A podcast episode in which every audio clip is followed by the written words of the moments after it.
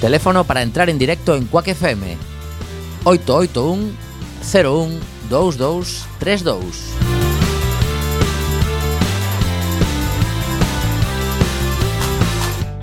compañeiras e compañeiros que están na mesa son fotógrafas e fotógrafos. Eh, vamos a empezar por Ariadna Silva, que é a máis nova eh, da, da mesa. Eh, Ariadna eh, máster de, bueno, fixo un máster de fotografía artística e narrativa e fotografía en fotografías documentais na Escola TAI da Universidade de Rei Juan Carlos I de Madrid. Bueno, estudiou comunicación audiovisual na Universidade de Santiago de Compostela.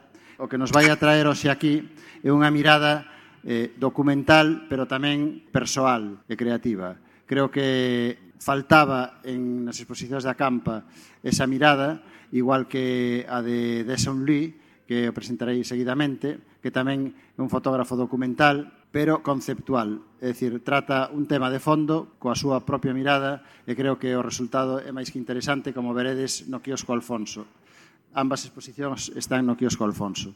De Son Lee, este amigo que está aquí, ao lado del está Juan Pablo Moreiras. Juan Pablo Moreiras é un fotógrafo que leva moitos anos traballando en proxectos de conservación e desenvolvemento, tamén en actualidade, leva recorridos 35 países xa, bueno, as súas fotografías han sido publicadas nas principais revistas que teñen que ver coa natureza, co cambio climático e tamén coa actualidade. Quizás sexa un dos fotógrafos galegos máis internacionais que, que temos aquí. Galegos, internacionais son todos, non? Salvo, salvo, salvo Ariadna, que será internacional en breve. Sin máis, vou deixarlles a palabra. Bueno, tamén está Amy, que é a nosa fantástica traductora, que sin ela, sin ela non teríamos nada que facer. Así que adiante, Ariadna. Bueno, moitísimas gracias a todos por estar aquí. Eh, eh, sobre todo gracias á organización da Campa por querer contar conmigo.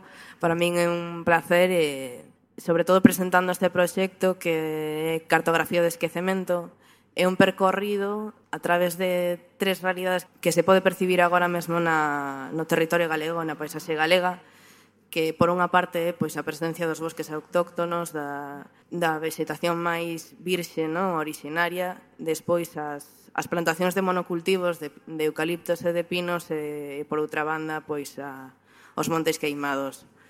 Con todo isto, pois quero plantexar unha reflexión sobre a degeneración progresiva que está sufrindo a paisaxe galega que está motivada por diferentes factores eh, políticos, económicos, sociais e tamén medioambientais que, por suposto, o cambio climático ten moito que ver eh, nesta problemática e que afecta tanto a biodiversidade como a integridade do patrimonio natural e da identidade e da cultura galega. Bueno, vou tratar de ser breve porque trouxen bastantes fotos, pero O proxecto está dividido nesas tres partes, tamén para ver a, esa transición, esa transformación do, do territorio. Non? Entón, a primeira parte corresponde a, a esos bosques autóctonos co, co carballo, non? como símbolo da cultura galega e tamén da, da ecoloxía e da sostibilidade. Eh, bueno, nesta primeira parte hai moita presencia de auga, tamén como antítese do, do lume, e porque é o elemento básico da vida e que tanto abunda en, en Galicia. Tamén fixen unha serie de retratos, e neste caso a familiares e a xente coñecida da estrada, e o que quería era precisamente establecer esa relación entre a xente e o medio, colocando precisamente esa, esa vegetación que corresponde a cada parte e que construe a vez tamén destrúe a identidade. Nos mesmos nos estamos a destruir con, con esta situación e tamén eh, é necesario que, que se saiba iso, non? Sirve tamén como unha forma de crear un herbario, porque esta é a maqueta dun fotolibro que fixen para entregar eh, eh, no máster, tomeino como un caderno de, de campo, de apuntes, e por iso tamén hai extractos de enciclopedias de diferentes tipos de vegetación que se pode encontrar en, en cada terrero destos. Esta é a segunda serie, xa coa presencia de, de todos os monocultivos e bueno, que basicamente pois están destinados para a produción de pastas de celulosa e de biomasa que son eh, contaminantes e eh, E tamén, claro, de desplazamento da a vegetación autóctona que cunha especie colonizadora como é o eucalipto. E, bueno, a última parte xa dos, dos montes queimados, que, bueno, neste caso fixen as fotos na zona do, de Catoira, Caldas de Reis, a zona do Barbanza, que de, de, tamén estivo moi afectada polos incendios do, de outubro de 2017, que, bueno, que ese foi o punto de partida para, para este proxecto, porque eu, ademais, acabo de chegar a Madrid para comezar o curso, e vivir eso na distancia como pois foi toda a miña máis conmocionante e fíxeme plantexar de esta reflexión e, e tamén enten, tratar de entender por que ocorre. Bueno, estos son uns debuxos que fixen o de pequena e que me acordei que, que os tiña e que tamén me parecía interesante pois eh, incluílos porque eh, como que xa tiña esa conciencia dende, dende sempre. Eh, e bueno, ata aquí, ata aquí chega. Por min xa rematei, creo que... Moi ben. Funciones efectuadas. Hay que destacar que no se trata de 74.244 delincuentes detenidos, ya que la residencia ilegal es solo una falta administrativa, equivalente jurídicamente a no haber pasado la ITV o a saltarse un semáforo en rojo.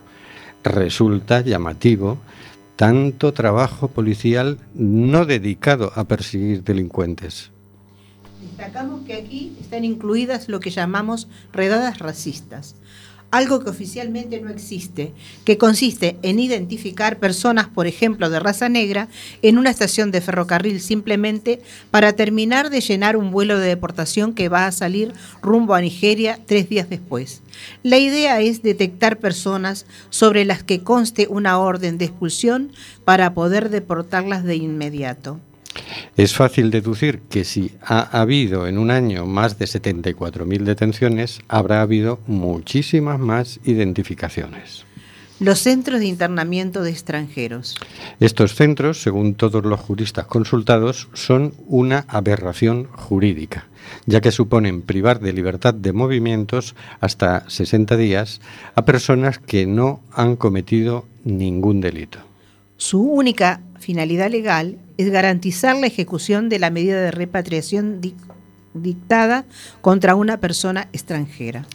El informe del Mecanismo Nacional de Prevención nos muestra la siguiente paradoja. En su tabla 10, titulada Número de extranjeros que durante 2018 han sido internados en los CIE y número de los que han sido repatriados por nacionalidad y sexo, muestra un total de 7.855.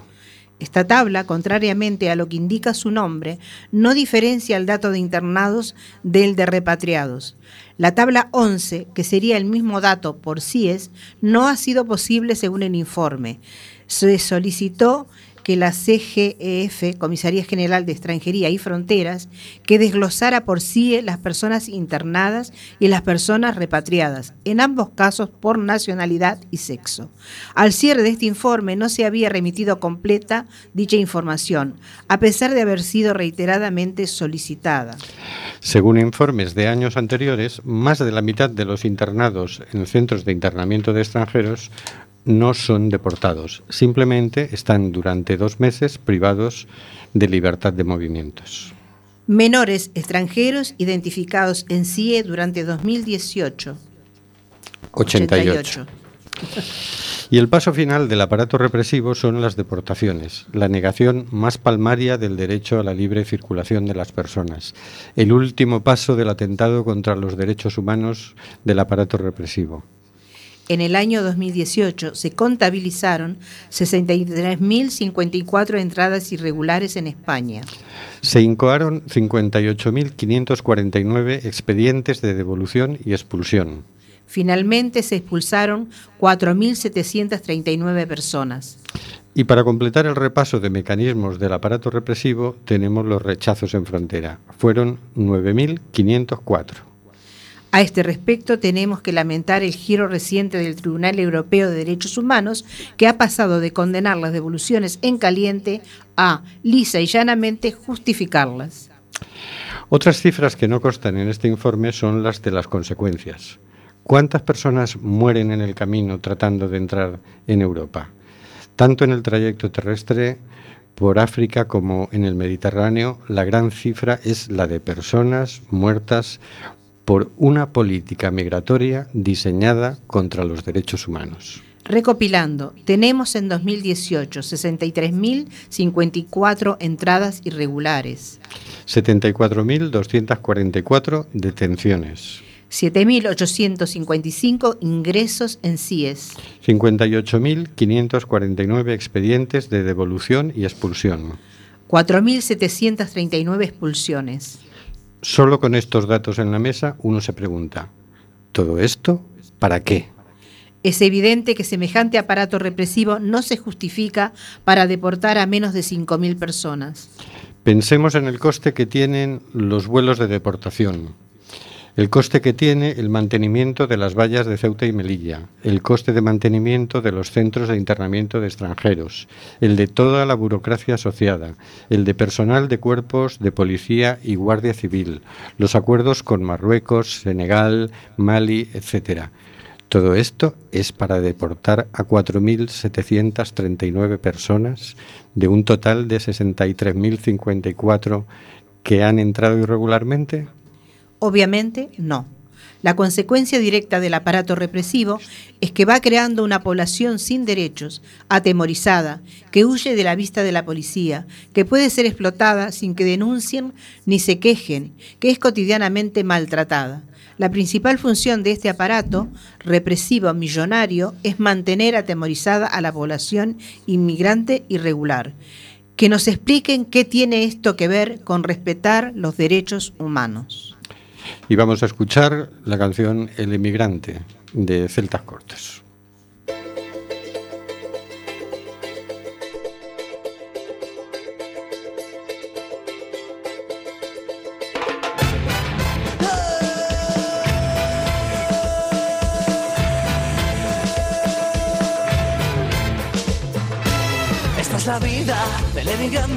Del vagabundo, del sueño errante. Coge tu vida en tu pañuelo, con tu pobreza tira pa'lante.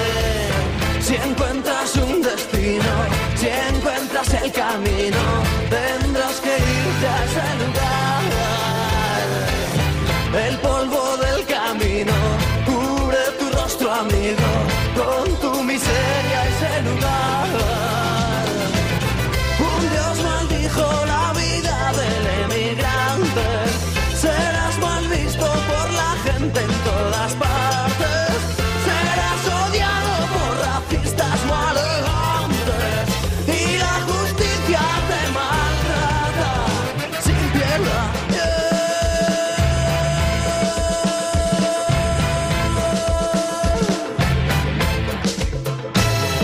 Hermanos, todos farsantes, hacen mentiras con las verdades. Buscas trabajo y tienes hambre, pero no hay sitio para el emigrante. Si encuentras un destino, si encuentras el camino, tendrás que irte a ese lugar.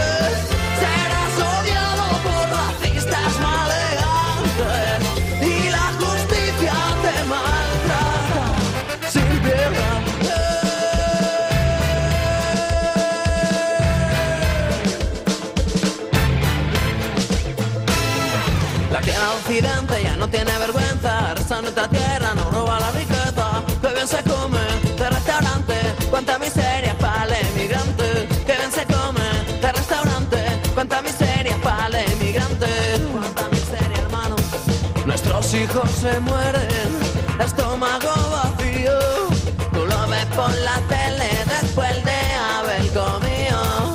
Nuestros hijos se mueren, estómago vacío. Tú lo ves por la tele después de haber comido. Que bien se come de restaurante, cuánta miseria para el emigrante. Que bien se come de restaurante, cuánta miseria para el emigrante.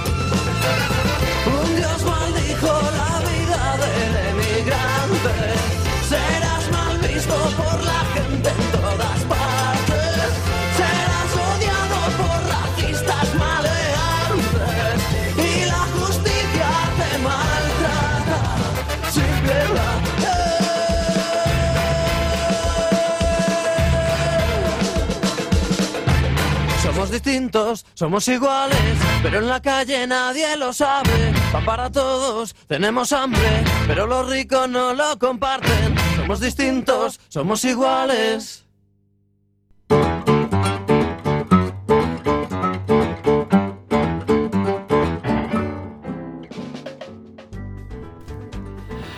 Personas con Hortensia Rossi.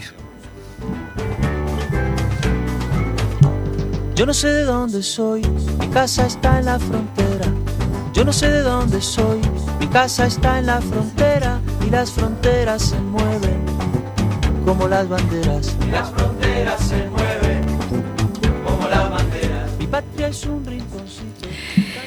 Bueno, nuevamente buenas noches y con el permiso de nuestra entrevistada, que es Laura Lizancos Mora, voy a enviar un saludo a- al señor García, que hoy no está presente en estudios, pero que nos está saludando. Gracias, señor García. Bien, Laura. Como ya te comenté, yo no soy periodista ni nada que se le parezca, simplemente me gusta este eh, invitar a personas al programa, el, eh, el director y el compañero Carlos me lo permiten, este, sí se arriesgan con mis locuras continuamente, pero bueno, eh, me gustó muchísimo la charla a la que asistí el otro día y dije que bueno, pensé, esta persona tiene que estar en Simplemente Gente para que nos cuentes un poco tus experiencias. Pero antes te voy a hacer unas preguntitas, sí, sencillas nada más. Eh, ¿Cómo es que te has puesto, este, supongo que primero como voluntaria en Family for, for Peace? Sí, exactamente. Yo, mi, mi formación profesional, eh, mi competencia laboral iba por otro camino, pero, pero la, sangre, la sangre tira, ¿no? Yo soy hija de migrantes e hija de asilados políticos que fueron desde asilados en el tiempo de, la República Española, de la Guerra Civil Española. Entonces se tuvieron que ir a Francia, Haití, Santo Domingo, Panamá, Cuba y terminaron en Venezuela. Entonces, ¿cómo no? Sabiendo toda esa maleta que uno lleva en el alma y que fue hace pues 80 años, del inicio de ese, de ese largo viaje, pues cómo entender que en el año 2000 y, y poco vuelve a suceder, que la gente tiene que salir de sus países por distintas razones. Y claro que sí, eso fue lo que, como a muchas personas, nos llevó a estar en primera línea de playa, pero no turística. En primera línea de playa, sí, así fue. ¿Cuánto tiempo hace que estás en ello? 2015, fue en 2015, 2015, sí. Cuando te empiezas a movilizar, digamos, a salir. Exactamente, cuando empezamos a Este, a salir a- hacia los lugares, ¿no? Hacia los campos de mal llamados refugiados. los campos de concentración, ¿quieres decir? Coincidimos, sí. Sí. Eh, bueno, en principio era en 2015, en septiembre de 2015 fue en la isla de Lesbos, tan conocida por, por esta gravísima tragedia y hoy por hoy ya no pasa nada en Lesbos, ¿verdad? Pues no, sepan ustedes que hay hundimientos todos los días, que la gente sigue llegando todos los días, que es uno de los campos de concentración en el estado más deplorable, eh, que aún la Unión, eh, la UN ha dicho que qué barbaridad lo que está pasando, pero como ellos son simples observadores, pues no van a hacer nada. Es, los funcionarios de las Naciones Unidas no se mojan los pies, no saben la, la temperatura del agua en la que se ahoga la gente. Ellos solo observan. ¿m? Eh, concretamente, ¿qué es lo que hacen allí? Pues mirar, mirar que no se cometan atentados contra los derechos de las personas. Entonces, déjame que, que, que gravemente pues, dé un alarido contra todo lo que está sucediendo, sucedió y lamentablemente sucederá, porque ahora lo que quieren es que los eh, voluntarios y los observadores se retiren, porque también el pueblo griego, que en su día fue incluso nominado a Premio Nobel de la Paz por su actitud positiva de las mujeres de 80, de 85 años, de los pescadores, de todo el mundo que salía al auxilio de las eh, tragedias que llegaban desde Turquía en esas lanchas de la muerte, pues es normal que estén saturados. Son cinco años que, que están viviendo día a día barbaries y que no pueden más. La isla está podrida con esta situación. Claro. Y mientras tanto, Turquía beneficiándose y, y la Comisión Europea ciega. ¿Cuántas personas han llegado a Lesbos? ¿Cuántas hay ahora mismo? Buf, el campamento de Moria está repleto. El campamento de Moria es la situación más inhumana. Puede haber tranquilamente 40.000 personas allí hacinadas, con una capacidad normal. Piensen ustedes lo que, le, lo que necesitan para vivir. Para vivir. Pues ese vaso de agua, ese alimento, pero también en las condiciones de humanidad necesitaríamos una población que se traslada, traslada toda su problemática, sus enfermedades, sus necesidades de colegio, sus necesidades de mantener una vida digna. Olvídense, olvídense. Eh, uno de los, de los inviernos, cuando yo regresaba, había sido ese mm, atasco monumental en la Nacional Sexta, que por una nevada imprevisible los coches se quedaron seis horas hacinados, ¿no? Allí en no sé dónde, después de Piedrafita o lo que fuera. Pedían la dimisión del gobierno, la gente estaba enfadadísima. Piensen ustedes que se quedan ustedes hacinados durante dos años, tres años, y además que no haya nadie que exija a los gobiernos que se cumplan los derechos fundamentales para ustedes. Eso en un campo de refugiados, un campo de, de concentración. Pero es que las personas que hoy en día llegan son detenidas inmediatamente y, como estabais hablando, son deportadas en caliente. La policía, frontes de fronteras, los detiene y los envía en caliente pues, a sus puntos de origen o al primer punto que les da la gana. Eh, Egipto, a Nigeria o donde sea. Lo mismo allí como en Lampedusa. La isla de Lampedusa es la situación mm, vivida que para mí fue también más impactante porque si bien es cierto que, que- que en Lesbos llegan muchísimas familias, en lanchas como esta que, que en cada playa hay de socorristas, ¿no? que hemos visto que mm, los socorristas van seis en una lancha o van ocho, pues esas lanchas traían 100, 120 personas. En Lesbos, bueno, pues en Lampedusa son lanchas de madera, barcazas de madera, que pueden llegar con 800, con 600 personas y que por favor párense a escuchar el relato de estos chicos a los que llamamos menas, porque mientras que la televisión dice mena, tu cabeza no identifica lo que es un mena. Han llegado 50.000 menas, han llegado 400 menas, se ha hundido un barco con menas. ¿Qué es un mena? El debate de las siglas. Menor no acompañado. Si usted tiene su hijo en la playa de Riazor y desaparece de su vista tres segundos, ¿cómo se pone? O en un supermercado. Pues estos menas son hijos de alguien, son hijos e hijas de alguien que, que ha tenido que pagar por buscarles un futuro mejor o que se los han secuestrado. Estos chicos y chicas comentan que salen de Nigeria o que salen de Sudán o que salen de Etiopía y que estaban trabajando en el campo, por ejemplo, y que vienen bandadas de, de delincuentes, de hombres, que trafican con ellos. Eso de la esclavitud no quedó atrás, eso sigue pasando hoy, ¿no? Entonces los ponen a trabajar para terratenientes o a las chicas las ponen en la prostitución o en el mercado de Libia. Y después los meten en estos barcos cuando ya están podridos y ya no hay nada que hacer con ellos. Y, y que si se hunde, se hundieron, ¿no? Total, son 800. ¿Qué más da? 800 negros menos. ¿Mm?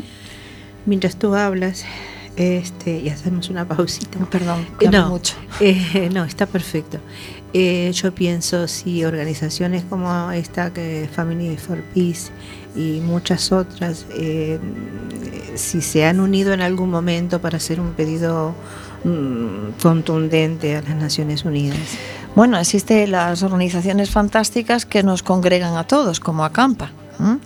Acampa aquí en España, que es una, un altavoz, un momento de, de pegamento de entre todos nosotros, los que estamos trabajando en, o hemos trabajado en distintos países, pues en Serbia, en Rumanía, en, Hung- en Hungría, en Grecia, que pasa en Mosul, y se le pone el altavoz a, a esas voces y se mueve la realidad con, con emisoras como esta que dice lo que sucede de verdad, ¿no? No que en otras emisoras o en los medios de comunicación dicen, no, es que eso ya no es noticia, eso ya no interesa. No interesamos las personas, interesa el Brexit, pero cuando os vayan a pedir la visa para entrar a Inglaterra, eso sí os va a interesar, ¿no? Mm, las personas no somos ilegales. Señores, reorganicen los motivos de sus intereses, ¿no? Eh, estabas hablando y mencionaste Mosul. Y a mí me gustaría que contaras algo que mencionaste el otro día sobre Mosul. Esto de, de la llegada, que hay como un Ah, sí, lugar sí. bien céntrico y que luego. Eh, eh, lo, lo contaba así porque, porque suena un poco raro, ¿no? Es ir a Mosul. Mm, parece que la guerra moderna tiene otro, otro marco, ¿no? Que el no, esa guerra que tenemos en nuestra memoria de la guerra civil española, por ejemplo, que nos han contado, o las guerras que suceden, que han sucedido en nuestra historia, más o menos reciente. Bueno, pues cuando tú vas a, a Mosul tienes que ir a un aeropuerto que se llama Erbil y Erbil es una ciudad normal. Es como decir que llegas a Santiago y la guerra, Dios nos libre o quien sea que nos tenga que librar, la guerra está en Coruña. ¿no? Entonces tú llegas a Santiago y allí hay vida normal. Hay hoteles, hay restaurantes, hay comercio y entonces te tienes que dirigir hacia Mosul y hay evidente controles y barricadas del ejército cada vez más próximas a medida que te acercas al, al eje, ¿no? al centro de, de los bombardeos. Pero los niños, las familias viven exactamente viendo sus casas a una distancia aproximadamente de un kilómetro, muy cercano, ¿no? Viendo allí sus casas destrozadas, con pintadas en las paredes en las que dicen los de ISIS pintan, pues a ti te maté por peluquero, a ti porque no les gusta que cuiden la estética, a ti te maté por profesor, a ti te maté por infiltrado, a ti te maté... Después vinieron los americanos y bombardearon y luego vinieron los rusos y minaron todo. De manera que los chiquillos, las familias están viviendo en esos campos, que hay cinco campos, aproximadamente 250.000 personas, no hay hospital, no hay colegio, no hay nada, solamente hay esperar la ayuda humanitaria que caiga del cielo casi textual y esos campos están vallados, controlados por los pesmurgas, los eh, del ejército y no hay nada, no hay expectativa. Ahora tú te das la vuelta, te regresas a Erbil y allí sí que hay vida normal. Qué cosas más raras pasan. Justo detrás de los campos de refugiados también hay otra cosa que es la reconstrucción, la reconstrucción de Mosul, que se están haciendo viviendas. Es todo muy, muy desequilibrante, ¿no? Muy loco. Y están las compañías chinas reconstruyendo la ciudad. Eh, ¿Y se sabe para quiénes son esas viviendas? Obviamente que para los que están en los campos no, ¿no? Mm, l- Lo que es, es también peculiar, como, como hablábamos antes, es cuando vas en el avión, te dicen bajen las ventanillas por razones de seguridad obvias, tal y cual. Evidentemente estamos hechos también para desobedecer y, y levantas la ventanilla y ves la cortinilla y ves eh, la arteria del gas que, que corta, eh, atraviesa todo Erbil y va hacia Mosul y ves los tanques de petróleo, dices, hombre, aquí está la respuesta, era obvio, ¿no? Las personas, mm, si faltan 250.000, pues hombre, son un poco incómodas. Estas, dejémoslo ahí en el campo, pero el gas que me lo cuiden, ¿no? Y el petróleo que me lo cuiden. Es decir, lo del expolio, lo del expolio, que es el tema que va muy bien, muy atinadamente tocar a Campa, pues hay expolio que tuvo lugar en 1492. Perdón, ¿eh? pero a una le salen las raíces sudacas. y hay expolios modernos en los que los intereses son eh, obvios, económicos. Así Sí. es. Oye, en los campos de refugiados, eh, ¿cómo, cómo han pasado el invierno? Ojo, te puedes imaginar cómo se pasa un invierno allí. O sea, porque por otra parte, es una reflexión que estamos todas las organizaciones haciéndonos permanentemente. Si, se sigue convocando esos envíos que se hicieron hace un par de años de 400 toneladas de ayuda humanitaria distribuidas a ocho países, las personas necesitan justicia, no necesitan caridad. Entonces, es cierto, no tenemos, no hay, no hay ropa de abrigo, no hay alimentos, las tiendas de campaña son pésimas. Pero ¿hasta cuándo? Vamos a seguir tapando el sol con un dedo. ¿Hasta cuándo las organizaciones de gente normal, de gente privada, de gente de a pie, tiene que encargarse de la manutención de, de sus congéneres, ¿no? ¿Dónde están los gobiernos? ¿Para qué emplean sus políticas sociales? ¿Qué están haciendo? Y esta es una situación que no se puede sostener. Decíamos eso en el 2015, en el 2016, pero ya estamos en el 2020 y no se puede sostener en el tiempo. Sí se puede sostener en el tiempo. Y, por ejemplo, siempre tendré en la cabeza varias cosas, ¿no? unas cuantas, pero una de ellas era un, un profesor, porque cuando hacéis este relato de introducción yo me quedo un poco apabullada con las cifras, pero las cifras, cada una de ellas es una persona y cada una de ellas es una historia y un porqué. Y de verdad, estamos en la radio y nos escuchan. A cada una de esas personas hay que escucharle y escuchar su porqué, por qué tomó esa decisión, ¿no? Y tenemos desde, desde el director médico del hospital de Bagdad, que estaba en medio de muchos hombres, y esa fue otra de las historias que nos hacían creer los medios de comunicación. Vienen muchos hombres, los medios de comunicación, no, los medios de desinformación, ¿no? Vienen muchos hombres, nos van a quitar el trabajo, son terroristas, por eso vienen tantos hombres. Miren, señores, los terroristas no están allí. Eh, los terroristas tienen guantes blancos, ¿no? Este señor, por ejemplo, contaba que él era el director médico que cuando llegó a su casa del hospital, pues evidentemente no tenía ni casa, ni mujer, ni madre, ni hijos, porque bombardean los lugares en los que están las familias, ¿no? Y, ese señor estaba en un campo de, de concentración y como él, muchísimas personas con una formación eh, intelectual brillante, con una formación académica poderosa, porque precisamente están aquí en Europa los que pudieron pagar a los estafadores, los que echaban cuentas de todos los tramos por los que han ido pasando y un viaje desde allí te puede salir en torno a los 15, 18 mil euros por persona a cada, cada tramo. Te cobran hasta el agua, hasta el chaleco salvavidas que hemos visto, ¿no? 500 euros por un chaleco falso, ¿no? Entonces, las personas que están aquí son personas solventes con una formación y con un bagaje profesional. Y ellos, uno de ellos me decía, tú me estás viendo, ¿verdad? Llevas dos años viéndome, ¿verdad? Sí, en Serbia. Pues yo estoy muerto. Estoy aquí, pero estoy muerto. Y muchas personas también se plantean por qué vinieron para esto.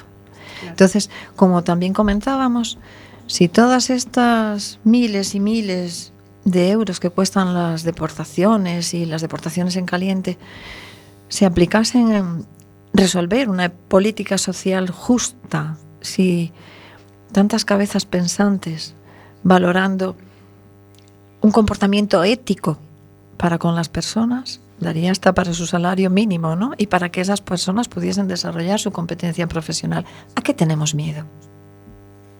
Sí, además, como, como ya se, va comentando cada vez más, cuando necesitamos que venga gente a trabajar. Sí, sí, sí. Nosotros nos esta- estamos perdiendo población y necesamos que venga población. Sí, sí, sí. Y, y y encima lo ponemos muy dif- Bueno, esto de estar matando a la gente por el camino es una, Una- brutalidad que. Evidente.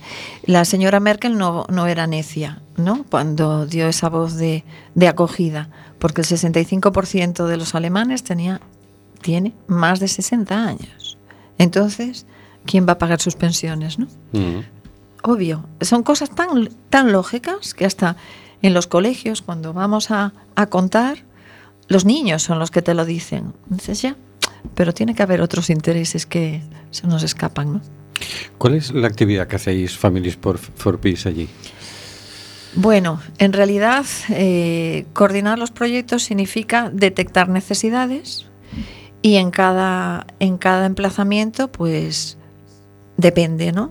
En Mosul, por ejemplo, se construyó junto con ADRA y con, y con Team Humanity, se construyó el hospital de campaña porque solamente había cinco ambulancias, una de ellas secuestrada por ISIS y entonces entró en uno de los campos e hizo una barra basada. No había ambulancias y tenían que ir las personas hacinadas como si fuera un sándwich, ¿no? En una propia ambulancia. Ya es el colmo tener que compartir ocho personas una ambulancia. ¿eh?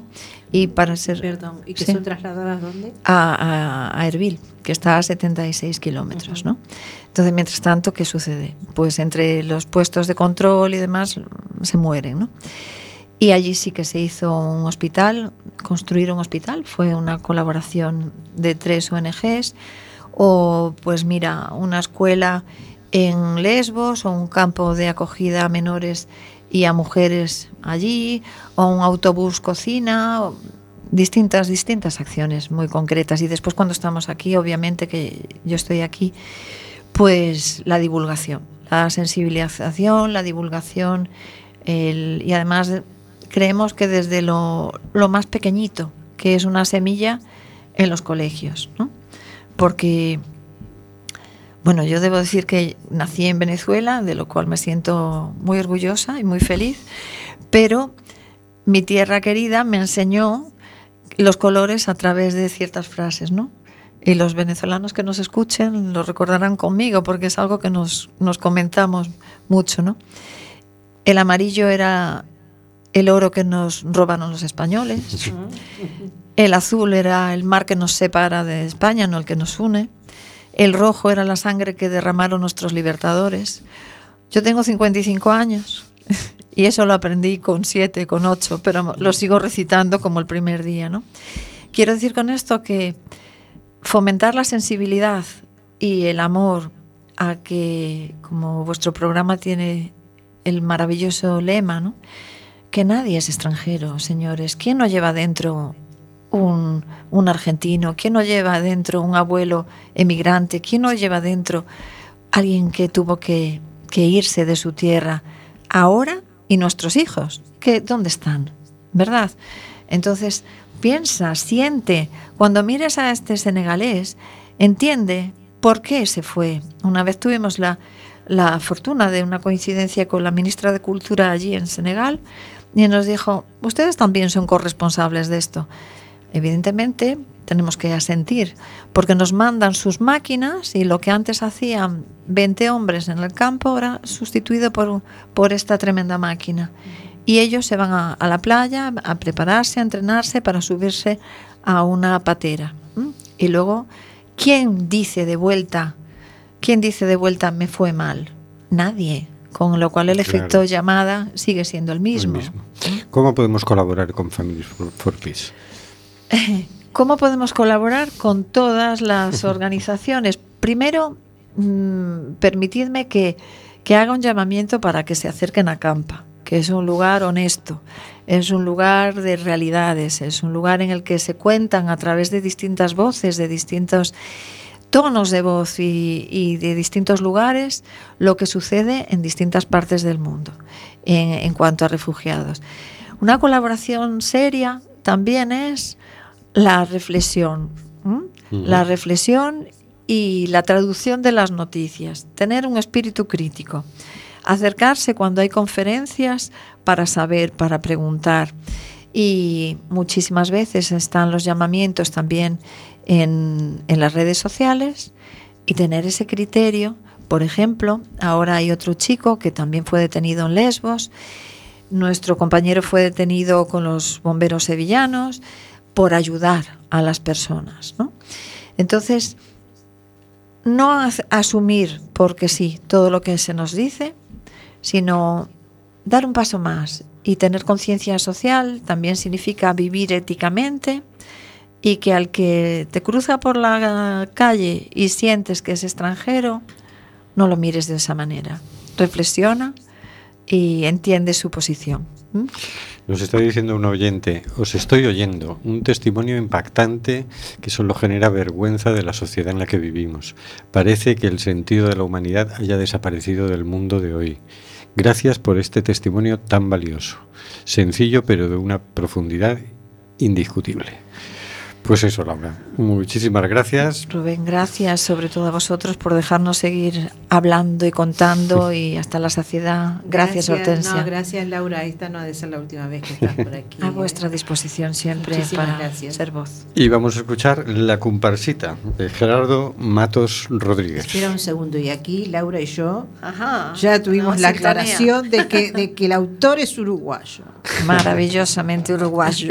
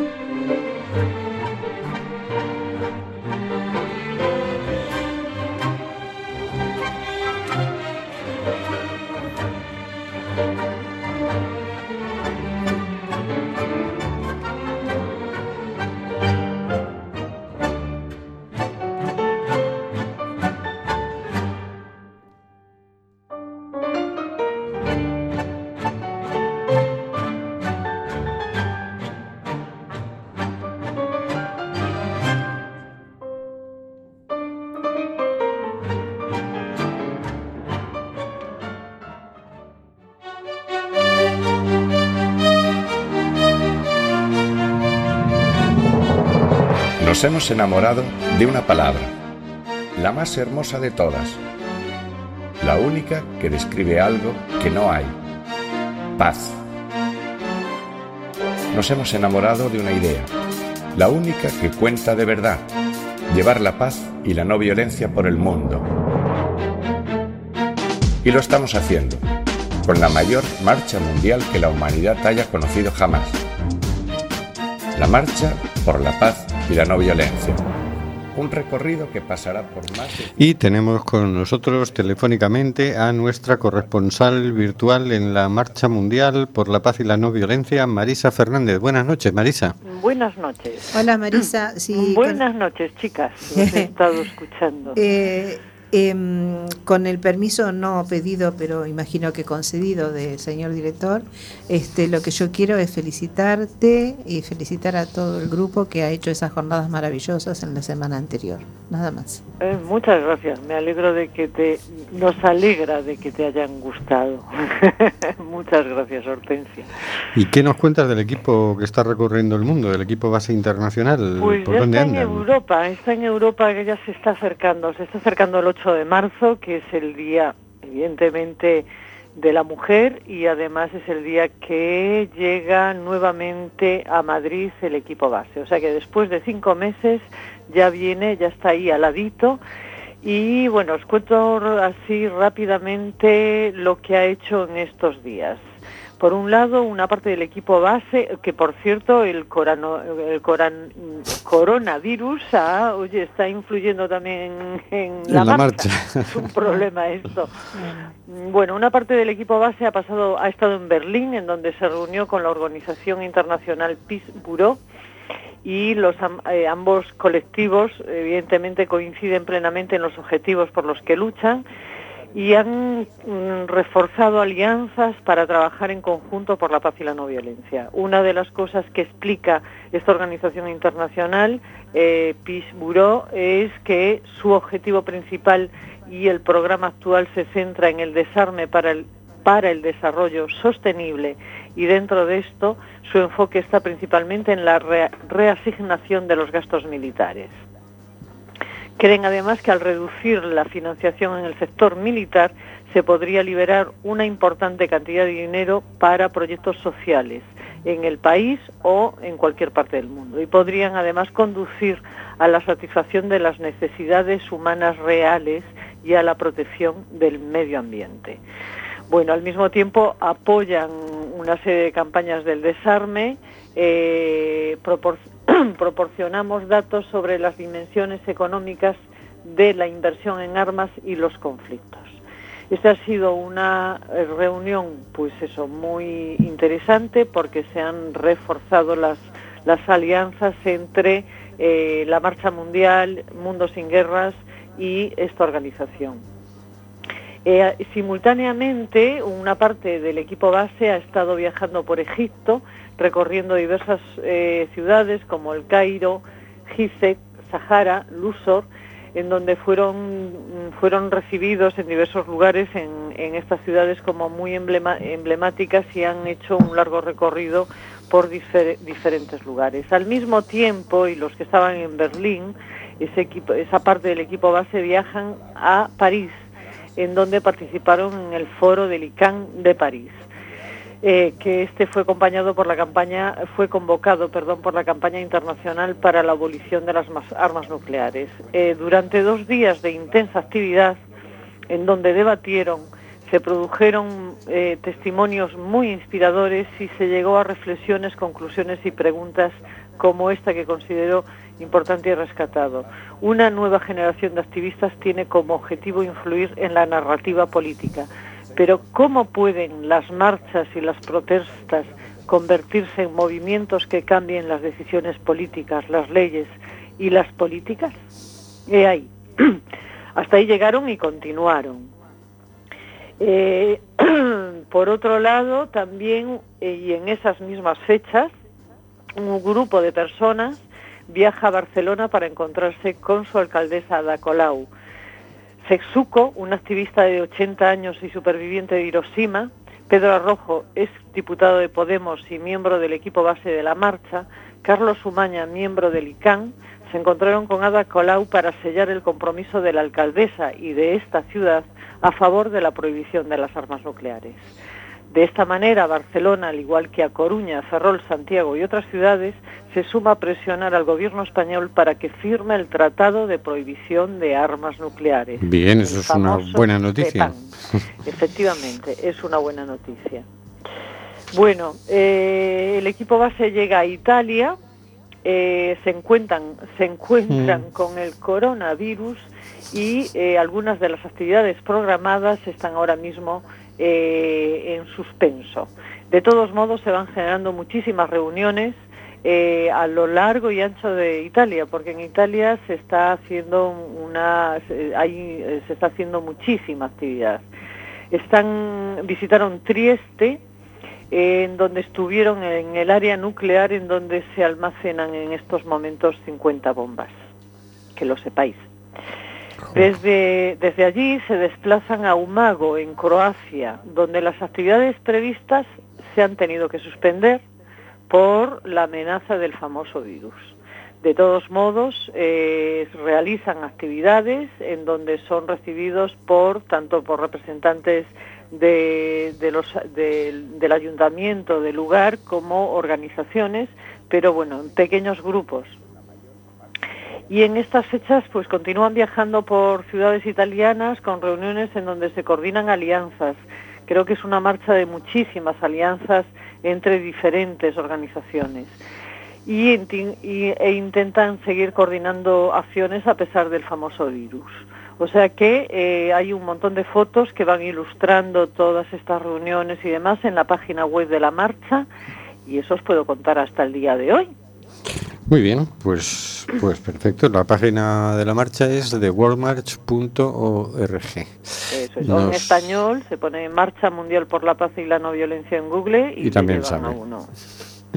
Pues muchísimas gracias, Marisa. Y ese equipo base esperamos que llegue a Coruña la semana que viene, ¿cierto? Efectivamente, el día 4 de el, decir el 4 de octubre, el 4 de marzo, ¿sí? Miércoles que viene. miércoles próximo estará en A Coru- aterrizará en A Coruña eh, el equipo base, una parte del equipo base internacional en donde podremos encontrarnos con ellos en el edificio de la UGT Fernández de la Torre 27 a partir de las 5 de la tarde. Todo el mundo que quiera venir a compartir experiencias, a intercambiar, allí estaremos con un café.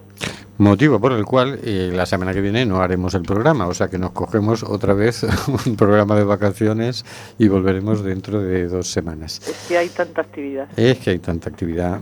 Pues muchísimas gracias, Marisa. Pasamos con la agenda con la agenda que tenemos por esta semana. O xoves 27 de febreiro ás 20 horas, proxección de Cubanas Mulleres en Revolución en la Asociación Cultural Alexandre Bóveda, Rúa Olmos, 18 primeiro. Continuamos coa quinta sesión do noso ciclo de proxeccións internacionalistas na Coruña, que neste mes de febreiro adicaremos a Cuba, nunha actividade organizada conxuntamente coa Asociación Cultural Alexandre Bóveda e coa Marcha Mundial Mulleres Galiza. Analizaremos o papel das mulleres na sociedade cubana desde a revolución até a actualidade, por medio do documental Cubanas Mulleres en Revolución de 2018 dirixido por María Torrellas. Para o debate contaremos con unha representación do Consulado de Cuba na Galiza. Viernes 28 de febreiro a 16 horas, Migratón, en Centro Ágora, lugar da Gramera 17. OLAIC de Coruña Digital ofrece unha sesión formativa e práctica o vindeiro 28 de febreiro da Manda Fundación por Causa conformada por importantes profesionais da comunicación. A actividade está dirixida a calquera persoa con intereses con interese en combater os discursos negativos e de odio vinculados ao fenómeno das migracións. E dun e dun modo especial para a xente do xornalismo, da comunicación e para quen estea involucrada profesionalmente ou como activista en temas de migración. O Migratón pretende dotar de ferramentas ás participantes coas que darle a volta ao relato negativo, traballando desde a creatividade e xerando novos marcos narrativos. Si tes interese en inscribirte, podes facelo neste enlace. Eh, buscarlo en nuestro Facebook porque es un enlace un poco difícil de Exacto. ver. El sábado 29 de febrero a las 5 de la tarde charla titulada Es guion timado inquilino. Estimado inquilino, en Forum Propolis, calle Barcelona 115, organizada por Stop Desahucios. Nos ha llegado un mensaje también del señor García. El señor García salud, envía saludos a toda la oyentería. Toda esta estrategia de miedo no es para respetar los derechos humanos, sino para tener derechos a los humanos.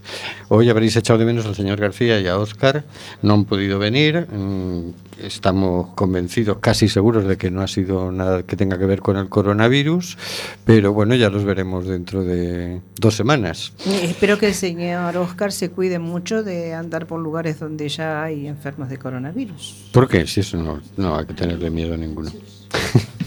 bueno, y con esto nos despedimos hasta dentro de dos miércoles. No olvidéis seguirnos por Facebook, por Twitter, por Instagram, en nuestro blog, eh, por nuestras tremendas redes sociales. Hasta luego, Carlos. Hasta luego, amigos y amigas. Hasta luego, Hortensia. Buenas noches a todos. A lo mejor dentro de dos semanas me tiren por aquí otra vez. Hasta luego, Laura. Adiós, encantadísima, por siempre. Hasta luego, Marisa, Óscar, señor García, Nuria, Maribel. Hasta luego, queridas y queridos oyentes.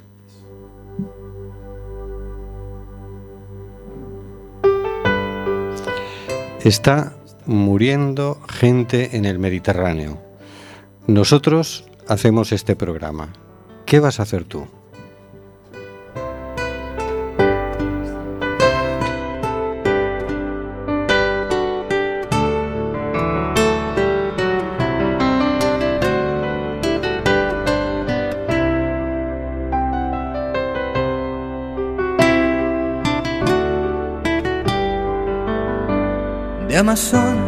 Nos llega el suspiro que alimenta al hijo que vive en Chalpín.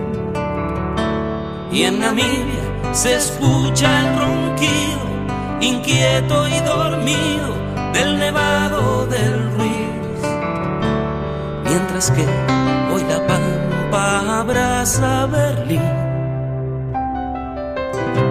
Coliseo despierta New York. Chacareras bebiendo de un far, soleares de un tan y una isa de un son. Y una quena con